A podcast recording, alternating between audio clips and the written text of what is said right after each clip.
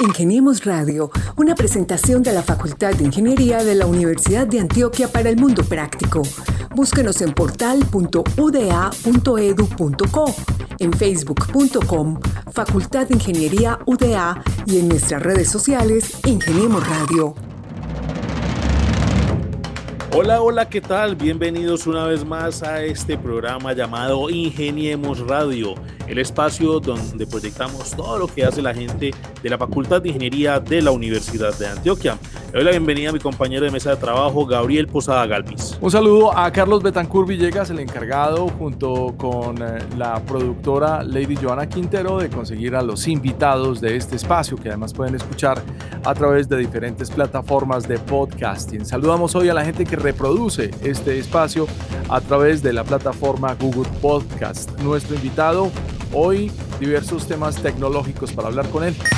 Ingeniemos Radio. Así es, Gabriel, y pues eh, hoy tenemos un interesante invitado quien nos puede hablar de muchos temas de la actualidad, pues hablando de este tema de la dinámica digital, de lo que está pasando con las redes sociales, del Big Data de la inteligencia artificial, porque mucha gente se está preocupando, bueno, ¿qué está pasando con la inteligencia, la inteligencia artificial? ¿Y será que los humanos se van a reemplazar por máquinas? Pues todo ese tipo de cosas que podemos hablar con el profesor John Freddy Duitama Muñoz. Él es ingeniero de sistemas, profesor adscrito al Departamento de Ingeniería de Sistemas de la Facultad de Ingeniería de la Universidad de Antioquia. Profesor John Freddy Duitama, bienvenido a Ingeniemos Radio. Bueno, muchas gracias por la invitación y buenas tardes a todos los oyentes. Comencemos por muchos temas para abordar con el profesor. Y esta mañana encontrábamos una noticia en eh, alguna de las plataformas digitales que contaba que Yamaha ha, desarrollado un sistema de inteligencia artificial que traduce movimiento en música. Así que en la manera en que usted se mueva más, más despacio o más rápido, se va produciendo la música y esto lo interpreta un algoritmo inteligencia artificial para una marca que desarrolla desde guitarras hasta baterías, pianos y un montón de instrumentos. Profe, este asunto de la inteligencia artificial llegó para quedarse. Sí, Gabriel, la, pregunta que usted hace sobre la inteligencia artificial, pues es, digamos, un tema hoy de común ocurrencia porque cada vez hay más actividades donde la inteligencia artificial hace presencia, ¿sí? Eso empezó pues en algunas actividades muy puntuales, especialmente en el comercio electrónico, por ejemplo, se empezaron a construir lo que se llaman los recomendadores de contenido, que no es otra cosa, a ver, en un ejemplo muy sencillo, que cuando usted entra a un sitio web, por ejemplo, a comprar, si en el sitio web han recopilado información sobre la manera como lo usa, qué productos ha comprado, qué productos ha consultado, es posible construir con el recomendador, mostrarle una página a cada usuario diferente, muy perfilada con lo, el conocimiento que se tiene de, ese cliente. Entonces, si por ejemplo a usted le gustan habitualmente comprar vinos o comprar cierto tipo de música, le van a recomendar música muy relacionada. Desde ese punto de vista, pues para el comercio fue muy exitoso y ha sido muy exitoso ese tipo de intervenciones. ¿Qué es lo que pasa? Que así como hay cosas en las que ha contribuido positivamente, hay otras en las que también ha generado mucha preocupación por la manera como se ha intervenido. Un ejemplo es en las campañas políticas en todos los países del mundo. ¿Qué es lo que se hace? Por ejemplo, yo quiero lo eh, desarrollando estrategias de publicidad muy muy, muy sectorializadas y con un público muy identificado, yo puedo identificar un público, por dar un ejemplo, que está contra el aborto, ¿cierto? Y entonces dedicarme en una campaña presidencial a ensalzar en mi candidato que él está contra el aborto también. Pero no solo hago eso, sino que puedo crear una animadversión hacia el candidato que quiero desprestigiar, mostrándolo con situaciones reales, ficticias, de que él está a favor del aborto y para eso puedo utilizar entonces todas esas técnicas de personalización de contenidos más las técnicas de clasificación de los usuarios y de caracterización al punto que en estas plataformas han recopilado tanta información sobre nosotros que un profesor de Oxford que es de origen israelí, un historiador, dice que en este momento los seres humanos somos hackeables, o sea, no solo las máquinas puede un hacker intervenirlas, sino que nosotros somos hackeables en el sentido de que pueden incidir sobre nuestro comportamiento con esos algoritmos. Profe, con lo que usted dice, pues uno mirando ya en conversaciones cotidianas, la gente cree o considera que a uno el mismo equipo portátil o el celular, como usted indicaba ahora, pues parece que le leyera la mente. Es decir, si uno dice, quiero comprar una camiseta, un vehículo, un nuevo equipo celular, a usted las redes sociales de inmediato le empiezan a mandar mensajes en ese sentido desde el punto de vista comercial y también pues algunos contenidos, como usted lo decía, con las campañas políticas. Pero hablando ya, digamos, eh, en, una, en una explicación como para Dumis, como para esos oyentes que están en las diferentes regiones del departamento, y es, ¿qué es la inteligencia artificial y cómo funciona pues esa manera tal de que podría leer hasta la mente del usuario? A ver, ahorita hay una técnica dentro de la inteligencia artificial que se llama el aprendizaje de máquinas. Básicamente, ¿qué hace? Usted tiene un conjunto de datos. Por ejemplo, usted recopiló datos de todos los clientes de un banco por muchos años, ¿sí? Entonces usted construye un algoritmo que coge de los datos que usted tiene de esos históricos, es capaz de identificar ciertos patrones de comportamiento y es capaz, por ejemplo, de encontrar una estrategia o de aprender la estrategia que el banco tradicionalmente ha seguido para definir criterios eh, de préstamo a sus clientes, préstamos de dinero.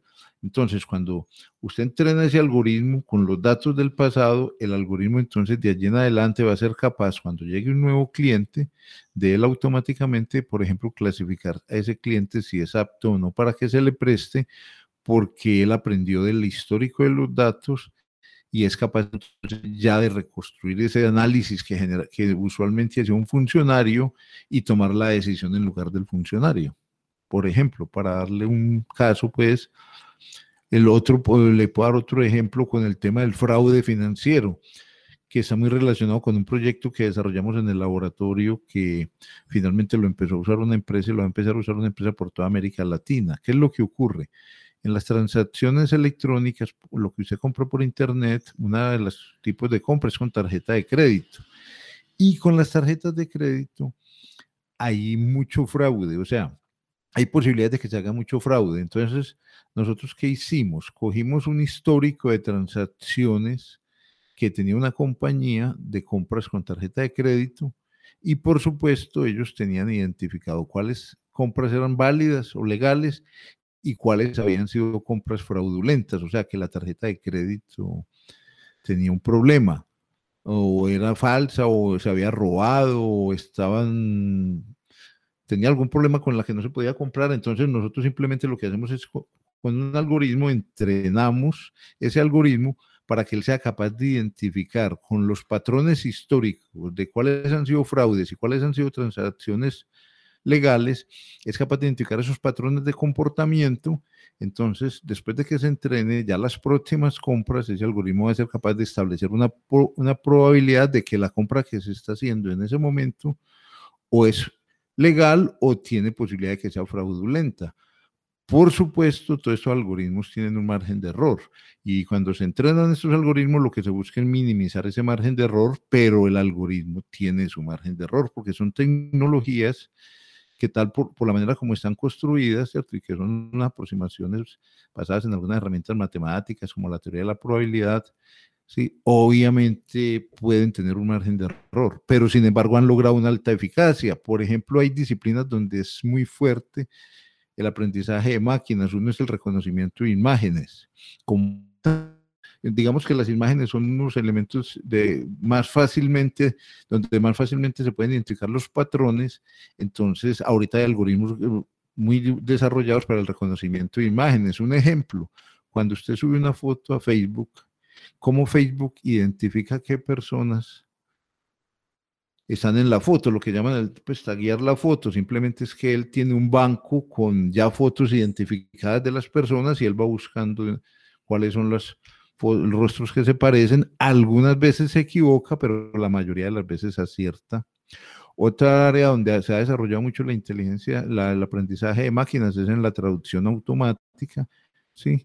pero en general en el tratamiento del lenguaje natural, reconociendo entonces eh, desde un, un, software, ¿cierto? Un bot que llaman es capaz de establecer un diálogo con una persona que necesita, por ejemplo, consultar en un contact center alguna información.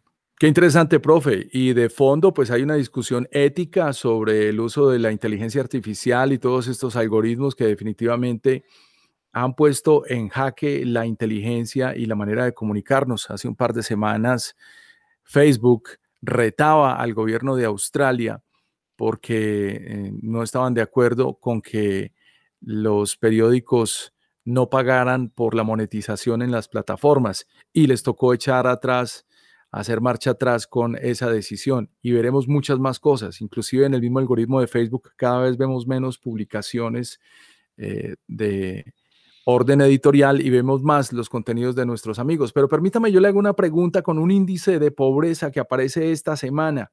Le voy a leer los cinco primeros países o tal vez los cinco más pobres en ah, Sudamérica para hacerle la siguiente pregunta. Número cinco, Paraguay, 24% de pobreza. Número cuatro, Ecuador, 38% en pobreza. Tres, Colombia, 38% en pobreza. Número dos, Argentina, 47%. Y el país con el índice más alto de pobreza en Sudamérica hoy por hoy es Venezuela con un 80%. ¿La transformación digital tiene que ver también con estos índices? Por supuesto. Una de las preocupaciones que hay en muchas entidades y en muchas organizaciones de todo tipo en el mundo es que estas tecnologías, a pesar de que tienen, son una gran oportunidad para producir desarrollo, inclusive para conectar la humanidad, están dejando por fuera un gran número de personas en el mundo por muchas razones. Una es porque hay zonas donde no hay, no llega el internet. En nuestro país, por ejemplo, ahorita con la pandemia se ha evidenciado, sí, hay escuelas donde eh, no hay conexión a internet y muchos hogares colombianos, inclusive la misma conectividad, hay indicadores. La página del ministerio, yo recuerdo la última vez que los consulté acá en Medellín, internet fijo en su casa, la cobertura, eh, las personas, la cobertura como del 25% en hogares. No estamos hablando del Internet del celular, sino la conexión a Internet eh, con un proveedor a mi casa y conexión fija, ¿cierto? Sigue siendo muy baja y por fuera de la ciudad sigue siendo todavía muy baja.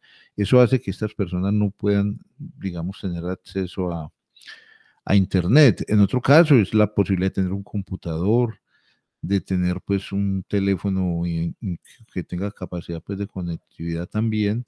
Eso no es tan extendido y esa es una limitante muy grande que entonces eh, va, probablemente va a producir, en lugar de disminuir las desigualdades y la inequidad, puede producir una, una mayor diferencia, porque eso hay que sumarle que no es suficiente con tener un computador, sino que también hay que tener alfabetización digital. O sea, poder sacar provecho de estas tecnologías y para eso hay que capacitar a las personas, formar a las personas y eso hay que arrancarlo desde la escuela.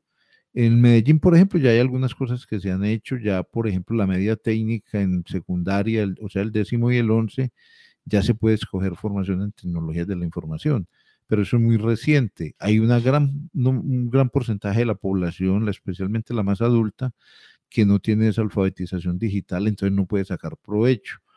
U otros que teniendo acceso a Internet, pues lo dedican solo a los juegos o, o inclusive a, pues, a temas de ventas de sexo, y no, que digamos que pues eso, no es que eso, eh, digamos, uno vaya a estigmatizar ese tipo de cosas, pero que una herramienta como esta se podría aprovechar también para difundir conocimiento, para culturalizar las personas, para educar, para que la educación tuviera mayor cobertura y desafortunadamente en eso todavía hay mucho trabajo por hacer. Aunque también hay que pues, reconocer algunos avances. Hay unas plataformas internacionales que están ofreciendo cursos de altísima calidad y lo que se prevé es que eso hacia el futuro va a permitir, por ejemplo, que en muchos países del mundo los jóvenes tengan acceso a cursos y a programas de alta calidad desde cualquier universidad del mundo y no necesariamente a muy altos costos. Profe, pero en ese sentido lo que usted dice pues sobre el tema del cubrimiento del servicio de internet, incluso pues uno pensaría que quienes diseñan las políticas de acceso pues a diferentes servicios, a diferentes programas, programas, lo hacen desde su comodidad, pensando como si la gente toda tuviera acceso al Internet, como recientemente, recientemente ha sucedido, por ejemplo, con el tema de la educación básica primaria y secundaria, donde con la dinámica de esta pandemia, pues le exigen casi que a los niños que deban tener un computador y una conexión a red, incluso en lugares remotos. Entonces, no queda como muy eh, en contravía eso de que queremos que llegue el servicio a todo el mundo, pero no generamos como esas posibilidades de que todas las personas puedan acceder a un servicio gratuito de Internet. Si bien se puede hacer en algunos municipios desde los parques pues, principales, acá por ejemplo en Antioquia, no obstante en las zonas rurales es casi que imposible conectarse. Y por otro lado, pues eso cómo puede, digamos, eh, afectar o beneficiar que la gente pues pueda recibir, eh, digamos, beneficios de la inteligencia artificial. Vea, lo que pasa es una cosa, Mauricio. Hoy en día la, conexión a Internet prácticamente debería ser un servicio básico, así como lo es el agua, como lo es la electricidad, porque si no eso va a ser un elemento que marca una diferencia enorme. ¿Cuál es el problema? Que todavía no se, no se le ha dado esa categoría de servicio básico, servicio fundamental, pero debería serlo. Entonces, hoy todavía sigue siendo un negocio que depende de los operadores. Entonces, mire, yo le coloco un ejemplo así muy cercano. Aquí en Medellín, la actual administración habla del Valle del Sotfar y habla de que todos los jóvenes tengan acceso a Internet y de una red neutra para toda la ciudad. Pero entonces usted le dice a un operador privado, listo, extiéndame la red por toda la ciudad. ¿Ellos qué hacen? Pues ellos se van para las zonas de la ciudad donde cuando extiendan la red, van a tener tantos clientes con capacidad de pagar el servicio que van a poder recuperar su inversión porque ellos no están haciendo una obra social, ellos están haciendo es un negocio, ¿cierto? Entonces, allí es donde se necesita la intervención del Estado, que también se meta la mano al bolsillo y en alguna manera subsidie los costos, porque usted no le puede pedir a una familia cuyos salarios, sus ingresos son uno o dos salarios mínimos, que dedique una séptima parte o qué sé yo, de sus ingresos solo a pagar la conexión a Internet, ¿cierto? Ahí tenemos un obstáculo pues enorme que si no se resuelve, eh, entonces lo que vamos a generar es mayores desigualdades y mayor inequidad y mucha gente va a quedar marginada de la posibilidad, de las posibilidades que brindan las nuevas tecnologías. Ya lo que me preguntaba sobre la inteligencia artificial y su efecto en esto, pues a ver, es que ahí hay una discusión muy fuerte y muy interesante porque por ejemplo ahorita que se habla de la cuarta revolución industrial, que básicamente es la automatización de la producción en muchas áreas de la, eh, de la economía, ¿sí? ¿Eso qué va a significar? Que algunos oficios, y, hay, hay cifras inclusive que hablan de en el mundo cuántos empleos van a desaparecer, y son los empleos menos calificados, los empleos donde, digamos, se hacen tareas más repetitivas y que generalmente lo que se hace en una fábrica de producción en serie, ¿sí? Eh, inclusive si usted mira, ya que usted en Medellín ve ejemplos concretos, usted va a algunos, algunas cadenas, grandes superficies, y ya los cajeros que, que le cobraban a uno por los productos ya están, están siendo reemplazados por máquinas que automáticamente leen mis productos y me facturan y casi que no necesitan de intervención humana, ¿cierto? Entonces, este tipo de personas van a perder su empleo Ahora, se dice que por otro lado van a surgir nuevos empleos, porque entonces se va a necesitar quien le haga mantenimiento a los robots, se va a necesitar quien haga software, pero ¿qué es lo que pasa? Que estos empleos necesitan de mayor calificación, o sea, de mayor formación, educación y entrenamiento de quienes lo van a desempeñar. Entonces ahí es donde aparece la educación. Nosotros, ¿cómo nos estamos preparando para formar entonces a los nuevos tipos de empleados que necesita la sociedad? Porque si no, entonces va a ser mucha la gente que va a quedar por fuera de la economía y que no va a poder ser reentrenada ni va a poder ser ubicada en nuevas labores. Y eso va a ser, por lo menos en el corto plazo y en el mediano, va a tener un impacto muy grande en la economía y en la vida de las personas, en la calidad de vida de las personas. Claro, profe, se habla de que para los niños que actualmente están en primaria, los empleos del futuro ni siquiera se han inventado en este momento. Por lo tanto, hay una generación a la que le espera una cantidad de funciones nuevas en una nueva sociedad. Yo quería preguntarle con varios apuntes que tengo casualmente del día de hoy y de esta semana en que estamos hablando, por una noticia en especial. Resulta que el presidente de Twitter ha sacado a la venta su primer tweet publicado en el mundo como un token no fungible. Eso es NTF. Yo quisiera que nos explicara qué es NTF, pero a la vez, ¿qué quiere decir este concepto? Y quisiera entender que según la Academy eh, Binance de cripto coleccionables y tokens no fungibles, es un tipo de criptográfico de blockchain que representa un activo único. Y esta no es la única noticia de esta semana. Hace una semana alguien vendió una obra hecha en video también por la misma manera, una especie de criptomoneda utilizando blockchain. ¿Nos quiere contar un poco, por favor? A ver, yo no sé, a ver, el comentario de Gabriel a mí me lleva a, a reflexionar sobre varios puntos porque estamos, ahí estaríamos abordando varios temas. Pero yo creo que hay un tema de fondo, Gabriel, en, su comentario, y es que las tecnologías, eh, las tecnologías que están surgiendo, están generando cambios profundos en la economía, ¿sí? Algunos llaman la economía digital y otros es que negocios tradicionales, ¿sí? Que por muchos años la humanidad desarrolló están sufriendo cambios. Le voy a colocar ejemplos para que aterrizarle lo que le acabo de afirmar. Por ejemplo, está Uber, que es un ejemplo cercano para nosotros. Está revolucionando todo lo del transporte público y los taxis, ¿cierto? Para bien en algunos casos y para mal en otros, me explico, para bien porque entonces hay más ofertas de servicio. Para mal es que con el modelo de servicios que tenemos, por lo menos en Colombia, de taxis, está dejando perjudicada a mucha gente. Pero eso es un cambio. Mm, mm, no lo puede mirar como quiera, rechazarlo, aceptarlo, pero es un cambio en el modelo de economía. Rappi es otro ejemplo, ¿sí? De que entonces ya las empresas no tienen sus mensajeros, sino que hay un modelo de mensajería que te lleva y te trae mercancías, ¿cierto? Y te cambia radicalmente. Amazon es un ejemplo también muy fuerte que inclusive en los Estados Unidos, por ejemplo, está haciendo desaparecer en muchos centros comerciales porque la gente ya no va a los centros comerciales, piden Amazon sus productos y se los llevan a su casa. Airbnb es que es un modelo en el que yo no, ya no voy a un hotel, sino que contacto por medio de una página. Yo voy, por ejemplo, a una ciudad, por decir algo, voy a Londres, entonces no voy a un hotel, sino que me contacto por medio de esa página y me hospedo finalmente en la, en la casa de una persona o alguien que sin ser un hotel ofrece, en su caso, hospedajes. Y ya aparece también las criptomonedas, que es por donde arrancó Gabriel, que están planteándose una nueva manera de, de, intercambiar mercancías, ya no con el dinero, no con el dólar o con alguna moneda física, sino con monedas digitales. ¿Cierto? Entonces, mire que en eso hay una revolución muy fuerte, unos cambios muy fuertes donde enfrentamos varios problemas. Por un lado, no están completamente regulados, o sea, desde el punto de vista de la legislación. Por otro, sacan a mucha gente de su zona de confort, ofrecen nuevos servicios. Por ejemplo, las criptomonedas, pues de eso yo, a ver, hacer predicciones hacia el futuro que pase es muy difícil, ¿cierto?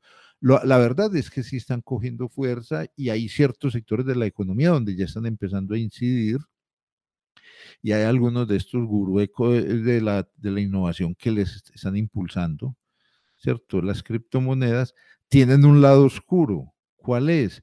Están permitiendo mucho en, el, en lo que es el lavado del dinero, el tráfico de, digamos, de armas, los tráficos, la negociación ilegal se está apoyando mucho. Negro. y, sí, el mercado negro, y por eso es que lo, les critican las criptomonedas. Ahora, ¿eso tiene solución o no? Depende de la regulación que se le haga.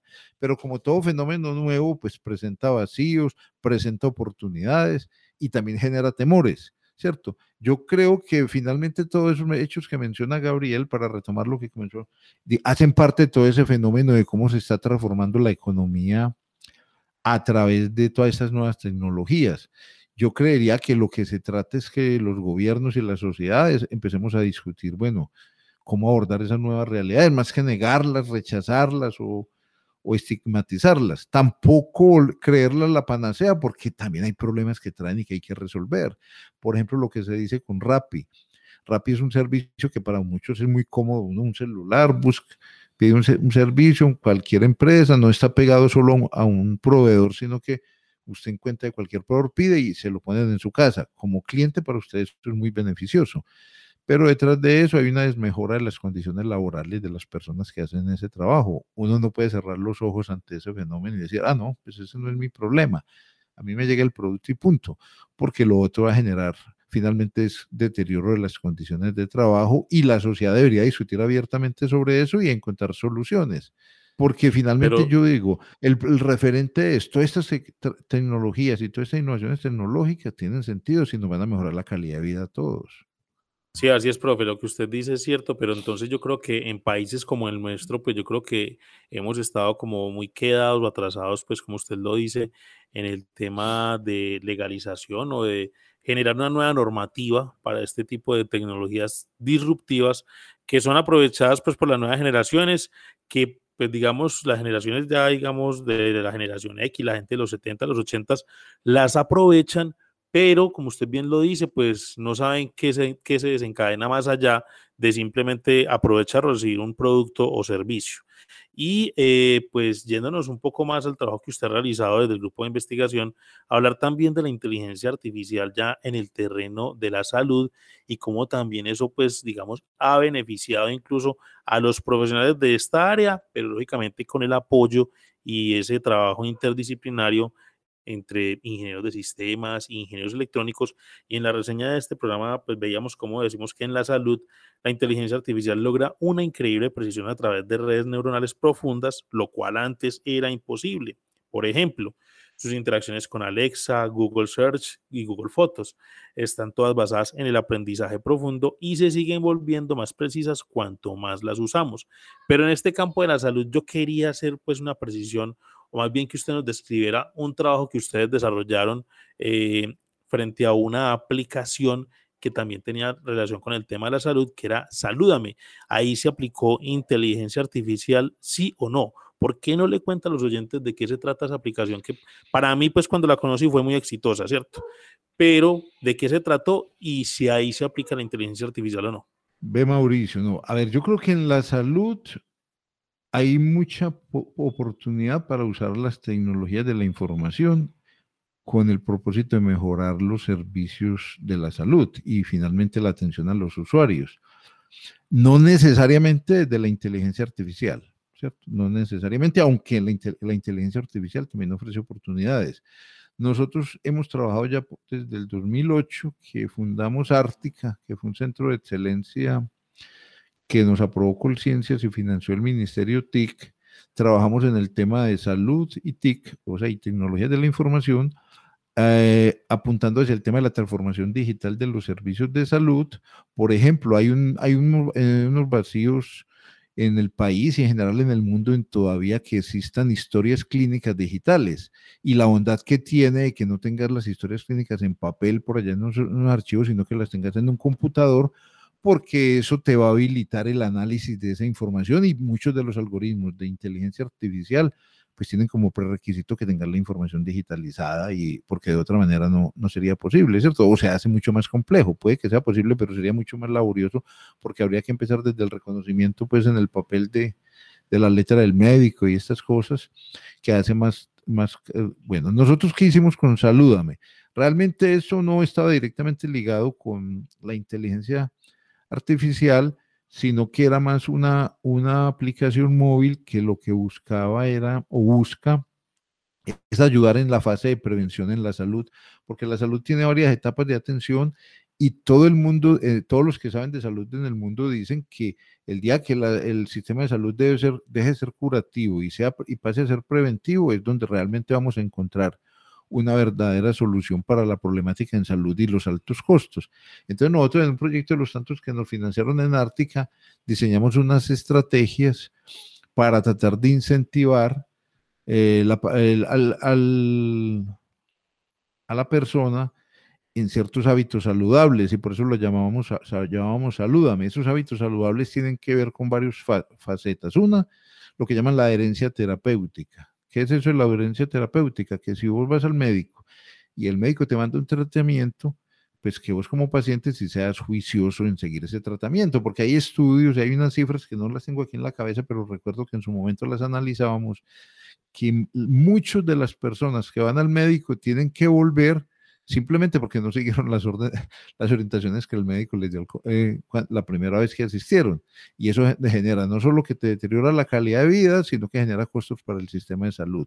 Entonces, la primera aplicación que hicimos era de adherencia terapéutica, es una aplicación que te hacía recordatorios a tu tratamiento cuándo tener nuevas citas, cuándo te, tienes que tomar una pastilla. Por ejemplo, una persona que tiene una, enfermedad crónica y que tiene que tomar pastillas a lo largo de su vida y en algunos casos tres, cuatro al día, que el celular le esté recordando a la hora de tomar esa pastilla, inclusive que haya manera automáticamente de que se registre que tomaste la pastilla, es una manera de hacerte seguimiento y eso ayuda en la adherencia terapéutica. La segunda tenía que ver con los hábitos alimenticios, porque también está comprobado que gran parte de los problemas de salud tiene que ver con tus hábitos alimenticios. Muchas veces con solo cambiar tus hábitos solucionas muchos de los problemas. Entonces hicimos una aplicación muy bonita ella que lo que hacía era, hablaba era de recetas. Entonces te ofrecía una, una, gama de recetas para el desayuno, para el almuerzo y para la comida. ¿Cuál era el punto diferente, digamos, con todas las otras aplicaciones? Que cada receta tenía una valoración de calorías. Entonces, cuando ibas donde, vas donde el nutricionista, él te manda un plan ¿cierto? Alimentación basada en cuántas calorías debes consumir pensando en que tenés que regular tu peso o disminuir peso. Entonces lo que hacíamos era que el plan que te enviaba el nutricionista te lo convertíamos en recetas. Y recetas fáciles de elaborar, no recetas rebuscadas y sofisticadas, sino muy basadas en lo que comemos en la región, de tal manera que la aplicación te recomendaba qué desayunar, qué almorzar y qué comer, pero manteniendo el plan de calorías que te mandó el nutricionista. Y la tercera tenía que ver ya con los ejercicios, o tiene que ver con los ejercicios, o sea, que te ayudaba a tener un plan de ejercicios y, e ir midiendo qué consumo de calorías tenías en él, pero tenía una, digamos, un elemento diferenciador respecto a las que existen, porque hay muchas, y es que te permitía formar grupos. Te coloco un ejemplo, en un, en unos, por ejemplo, en un hogar de tercera edad, de los que hay en los barrios donde van las personas de edad y tienen ciertas labores, pues poder formar un grupo, si cada uno tiene un celular, poder formar un grupo de personas que hacen deporte y entonces entre ellas se intercambia esa información de quién ha hecho ya el ejercicio, se incentivan los unos a los otros, el líder del grupo entonces da, da orientación, motiva, o sea, te trabaja el concepto de que hagas ejercicio, pero asociándote y formando un grupo que eso también los que han estudiado y los que estudian pues como todos esos fenómenos han mostrado que eso es un factor muy clave para ayudar a que te motives a hacer ejercicio, distinto a si uno solo lo hace, pues obviamente tiene que ser una persona con mucha disciplina, pero la mayoría de las veces es más difícil que se mantenga en el tiempo. Eso es lo que se, en lo que consistió Saludame, fue una, hay una empresa pues aquí en la ciudad que ha estado comercializándola y e impulsándola en las EPS, Ahí, siempre, la realidad también hay que decirla, hay un obstáculo grande porque nuestro sistema de salud todavía no sigue siendo orientado a la prevención.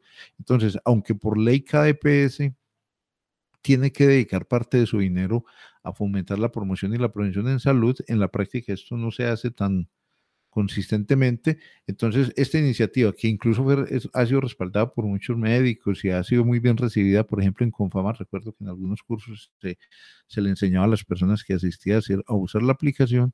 De todas maneras, mientras no se incorpore como una práctica cotidiana en el sistema de salud, pues no va a conseguir un impacto grande. En eso es en lo que se ha estado trabajando con la empresa con la que tenemos la alianza en la comercialización. Profe, lo felicito por esa iniciativa. Muchas de las aplicaciones de la última década, casualmente en Medellín, como que no pasó nada con ellas y se ponen a escuchar la historia suya y tenía un sentido social. ¿Cuál es la razón por la que nunca la conocimos algunos de los que estamos hablando en este momento? Ahí nos metemos con otro tema, Gabriel Grueso, que, y es que en la ciudad pues se ha hablado mucho del tema de la innovación, ¿cierto? Lo que pasa es que la innovación tiene, y sacar productos innovadores y nosotros esas aplicaciones las hicimos en ese contexto. Pero ¿qué es lo que pasa? Que nosotros pues, dentro de la universidad hicimos todo el trabajo de investigación, porque todo eso que yo les digo y toda la fundamentación de cómo se hizo la aplicación, cómo se sustentó, qué orientación se le dio, no fue simplemente que a nosotros se nos ocurrió, sino que teníamos un grupo interdisciplinario con psicólogos, con médicos, porque finalmente tratas de incidir en el comportamiento de las personas. Es como la tecnología también te ayuda en eso. Entonces hicimos un trabajo muy juicioso y se construyeron todos esos aplicativos, pero llega, hay una fase en que cuando ya tenés el producto, tenés que pasar a la fase de comercialización Y desafortunadamente en todos estos proyectos todavía en la ciudad tenemos carencias en conectar los resultados de investigación con lo que se hace en el mercado o con las empresas que comercializan. Y ahí hubo, pues hemos tenido una serie de dificultades que no se ha logrado que esto, eh, por ejemplo, en el rol que juega Rutaen históricamente todavía hay falencias, todavía hay desencuentros y faltas de conexiones, porque incluso aunque algunos de los proyectos fueron financiados con dinero que se administró desde Ruta N, cuando terminamos el producto en el laboratorio, digamos que no hubo quien lo cogiera y dijera, bueno, vamos con la siguiente etapa, que es, vámonos a, a, comercializar esto como debe ser, porque la comercialización es otra tarea igual de importante e igual de dispendiosa que hacer el producto, ¿cierto? Es más, si la comercialización no es exitosa, pues el producto queda archivado. Y en la ciudad, en muchos proyectos que se han hecho, todavía seguimos adoleciendo, digamos, de ese, de ese factor de cómo conectar ese resultado de la investigación con una estrategia de comercialización exitosa. Nosotros inclusive hicimos una fuerte campaña hasta donde nos daba las capacidades, dando a conocer la aplicación y visitamos muchas CPS, pero la verdad es que la tarea de nosotros como investigadores, como profesores, no es irnos a comercializar. Nosotros llegamos hasta entregar el producto y ahí donde alguien que tiene que tomar el testimonio como en una carrera por relevos y seguirlo con los otros 100 metros, ¿cierto? Corriendo los otros 100 metros hasta llegar a la meta. Nos falta en la ciudad todavía quien corre esos últimos 100 metros. Es decir, muchos proyectos que se realizan a través de oportunidades o iteraciones, como se le llama en el mundo del emprendimiento, pues mueren ahí en la validación real del público. Inclusive algunas aplicaciones han tenido que ser donadas simplemente para que no se mueran en la idea. Pero quiero cambiar el tema y quiero que hablemos, aprovechando que usted es la autoridad en el conocimiento digital, hablemos un poco de otras tantas cosas. ¿Cómo le parece que hay un video viral esta semana que una niña publicó en TikTok y le muestra al resto del mundo cómo descubrir lo que Google cree que sabe sobre usted. Ya habíamos sabido hace un par de años que en algunos países hubo un movimiento para lograr que Google olvidara algunas publicaciones que en algunos casos pues no le convienen a las personas, especialmente en su reputación o su hoja de vida. Pero en este caso es importante, más allá de saber cómo utilizar una plataforma como Google, llegamos a el punto en donde necesitamos también saber cómo hacer que Google olvide nuestros datos. ¿Qué opina usted de esta etapa en la que estamos viviendo? Gabriel, ahorita hay una discusión, inclusive casualmente hoy en clase, en la clase que dicté hoy por la mañana, hablábamos de ese tema. Mire, ese tema de la veas data, de la privacidad, de quién maneja mis datos, qué hace con ellos.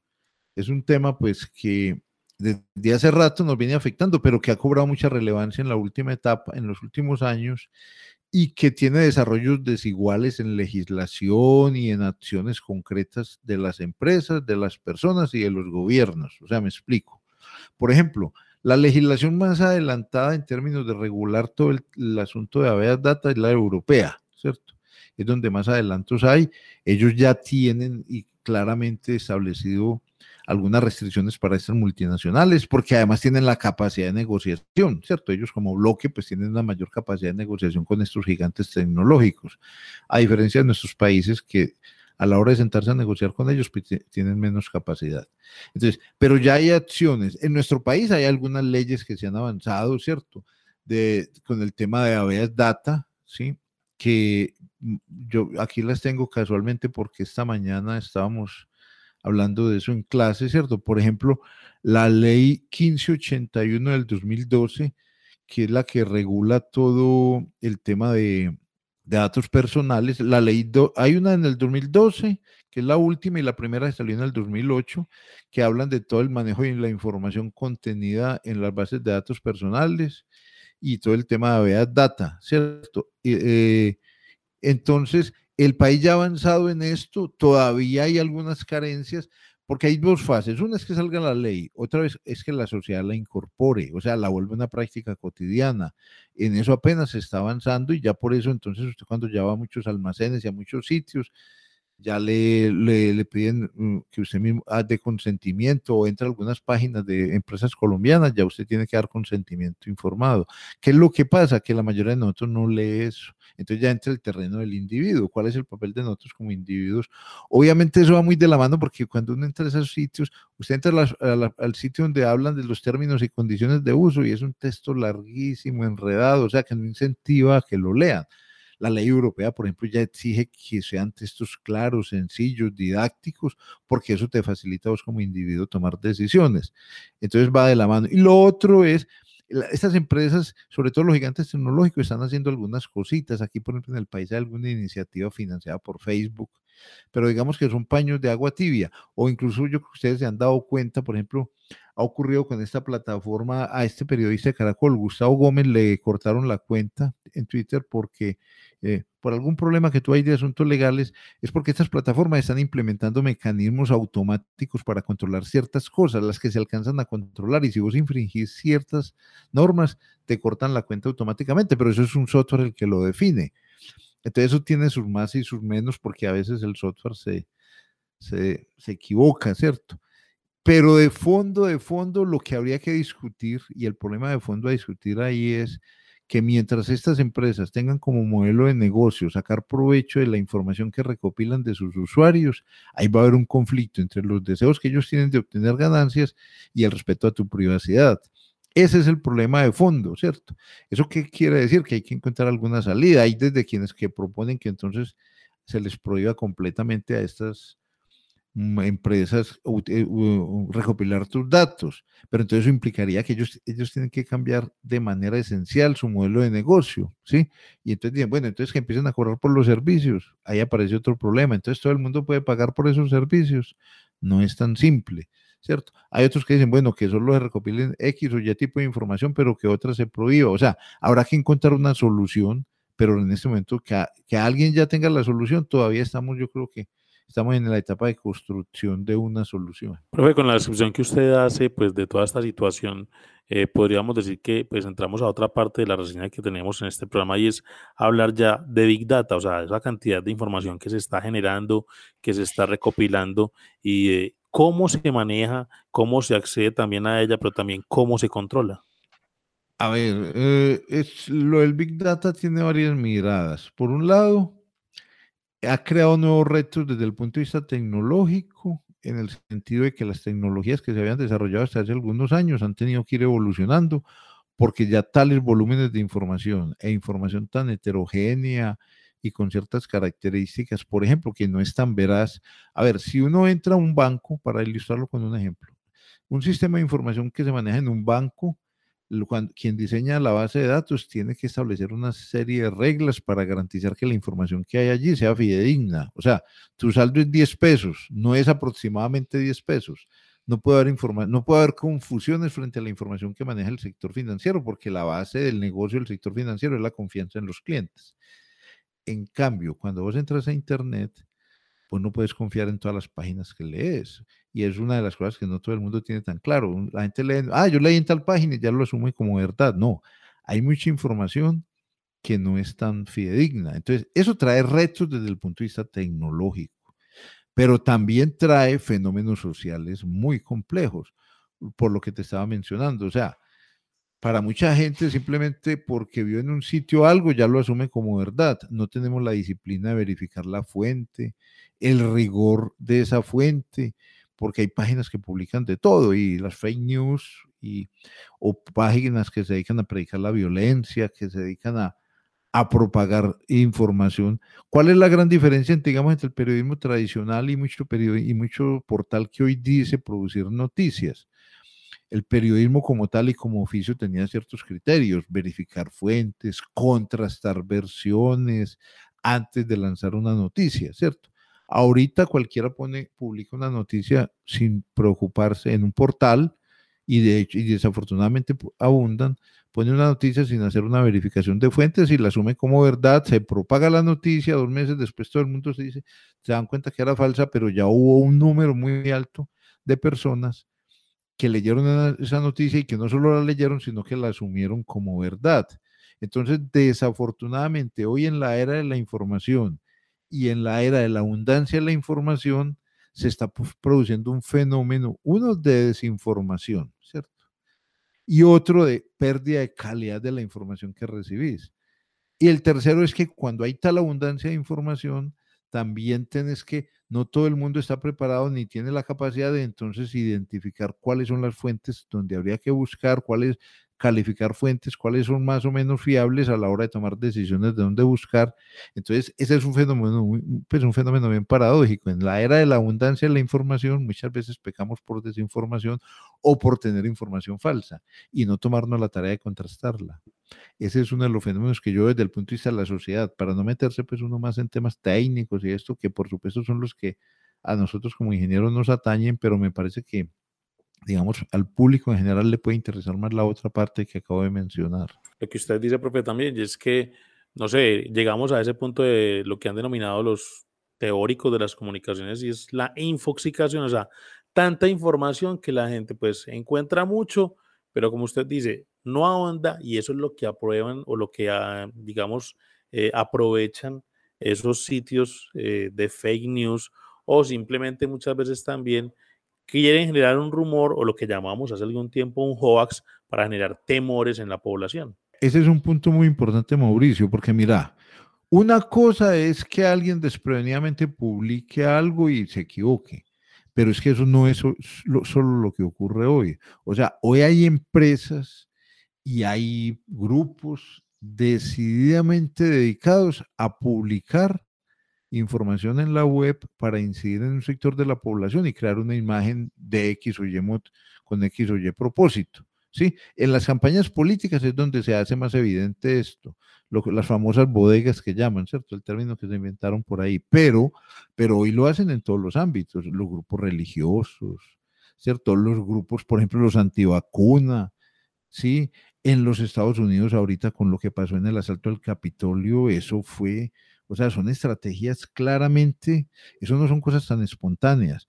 Ahora, eso tiene su contraparte porque tampoco se trata de satanizar pues todo lo que ocurre en la web, lo que ocurre en la, porque también ha ocurrido fenómenos muy interesantes. Los jóvenes en Chile que se organizaron para pedir una nueva constituyente, las redes sociales les ayudaron mucho en eso, ¿cierto?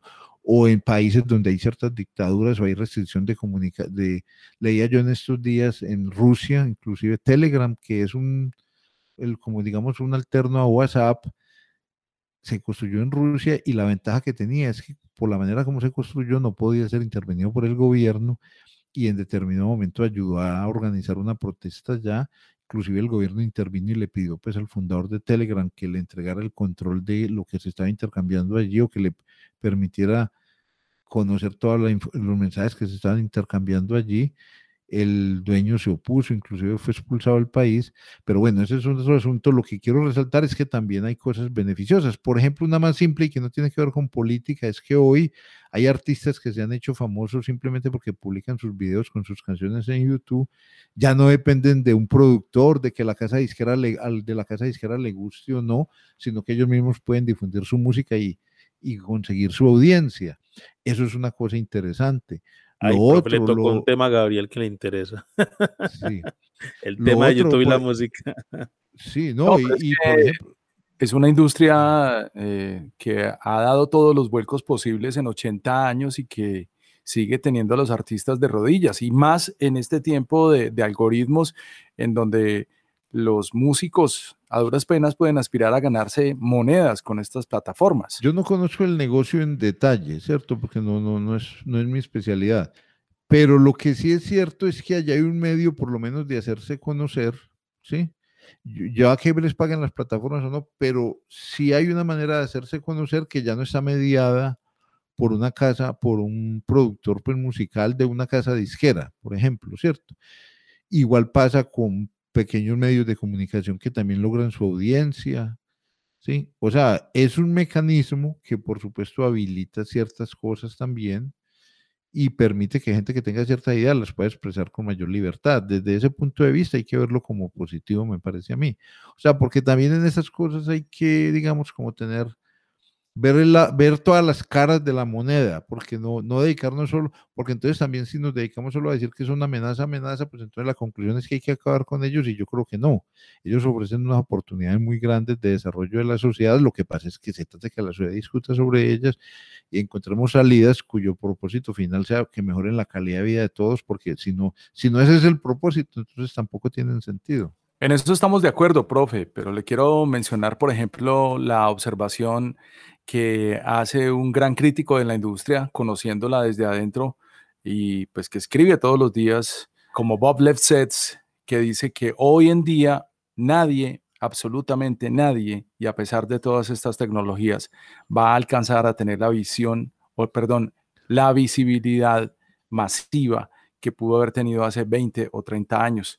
Y hay un montón de desventajas y el negocio cambió, pero yo creo que podemos citarnos en una próxima ocasión para que hablemos de música y plataformas, para que conversemos bien. Bueno, yo le quiero hacer una pregunta con respecto al cambio climático y la deforestación. Siguen siendo dos problemas frontales que tiene la humanidad para los próximos 30 años. La tecnología las plataformas, el desarrollo tecnológico, la ingeniería, ¿puede hacer algo frente al cambio climático y la deforestación? Pues a ver, yo pienso que sí. Realmente no es mi especialidad, pues estos temas. No, yo los he trabajado muy poco, pero por supuesto que la tecnología puede ayudar. Porque, a ver, todo ese proceso pues, de controlar, por ejemplo, el manejo de residuos arranca desde la misma casa, ¿cierto? Desde el mismo productor del, desperdicio, ¿sí? no es para dejarlo al final del proceso.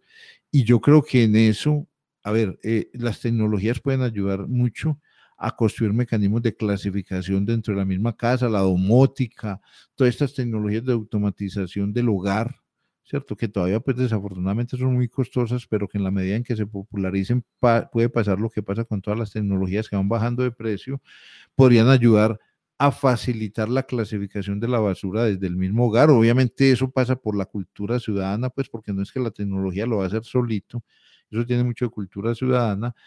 Además viene después un proceso logístico fuerte que es de recolección de esa basura, de transporte.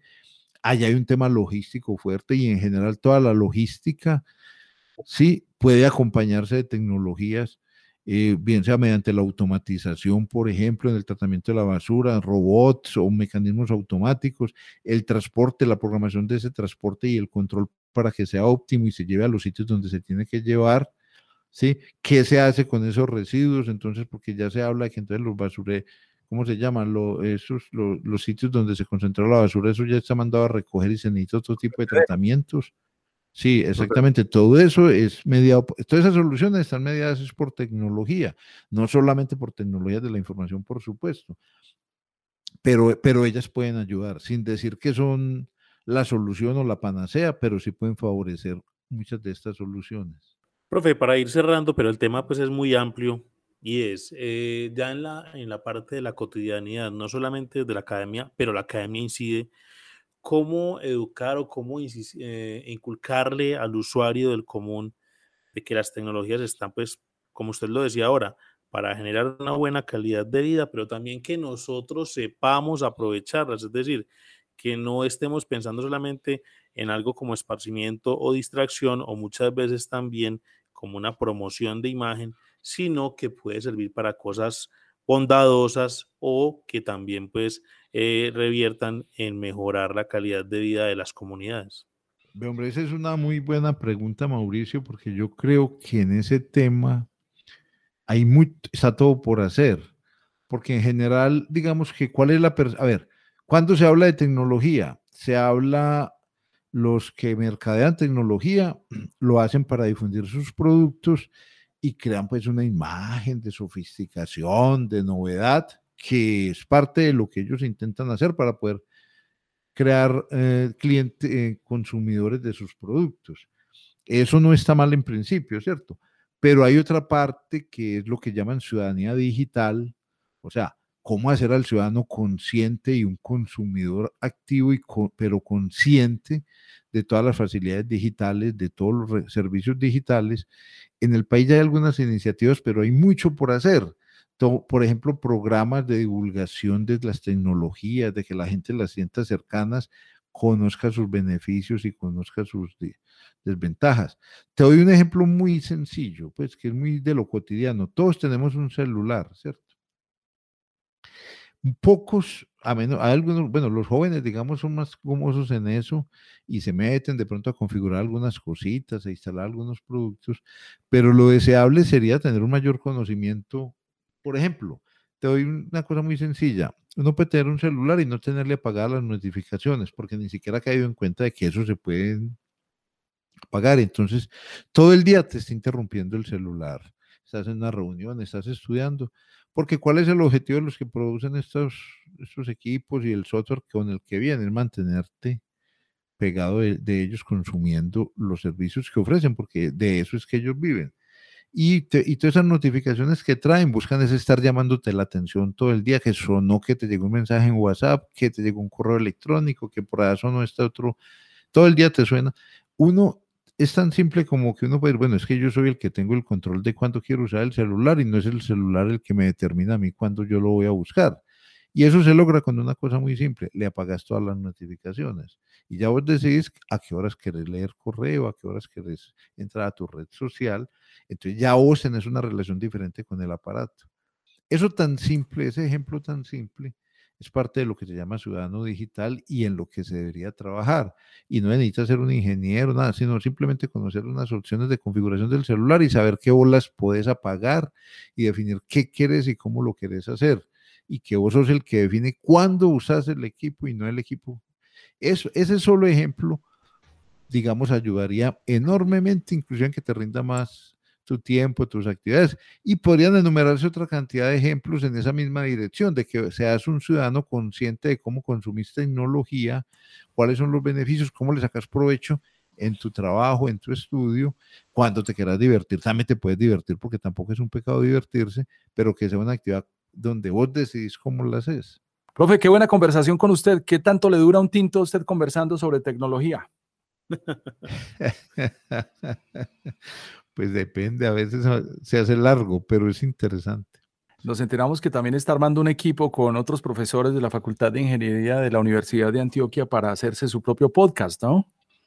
Sí, yo creo que la próxima semana ya tenemos una primera emisión de ese podcast. Se llama Generación Digital y lo que busca precisamente es hablar de los temas que hoy estamos hablando, de cómo la tecnología impacta a la sociedad para bien o para mal y qué reflexiones tenemos frente a ese impacto, qué, qué ideas nos surgen frente a eso, qué propuestas hay, cómo desde la universidad podemos contribuir a que ese impacto de la tecnología en la sociedad sea para bien, en generar esos ciudadanos digitales.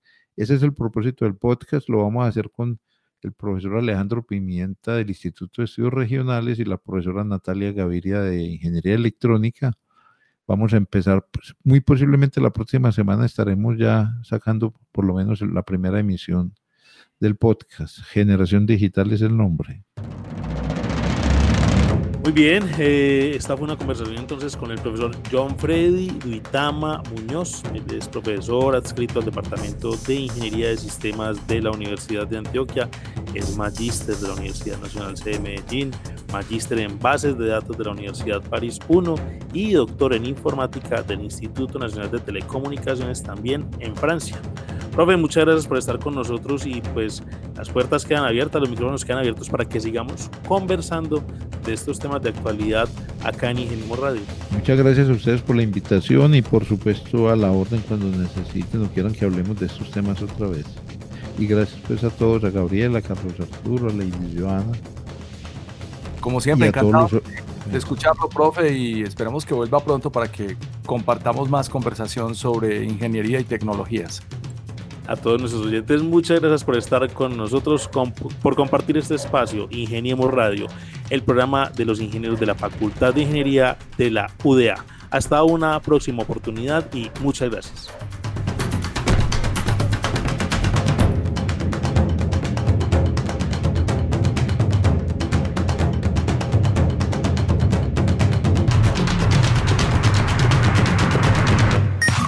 Ingeniemos Radio, una presentación de la Facultad de Ingeniería de la Universidad de Antioquia para el Mundo Práctico. Búsquenos en portal.uda.edu.co, en facebook.com, Facultad de Ingeniería UDA y en nuestras redes sociales Ingeniemos Radio.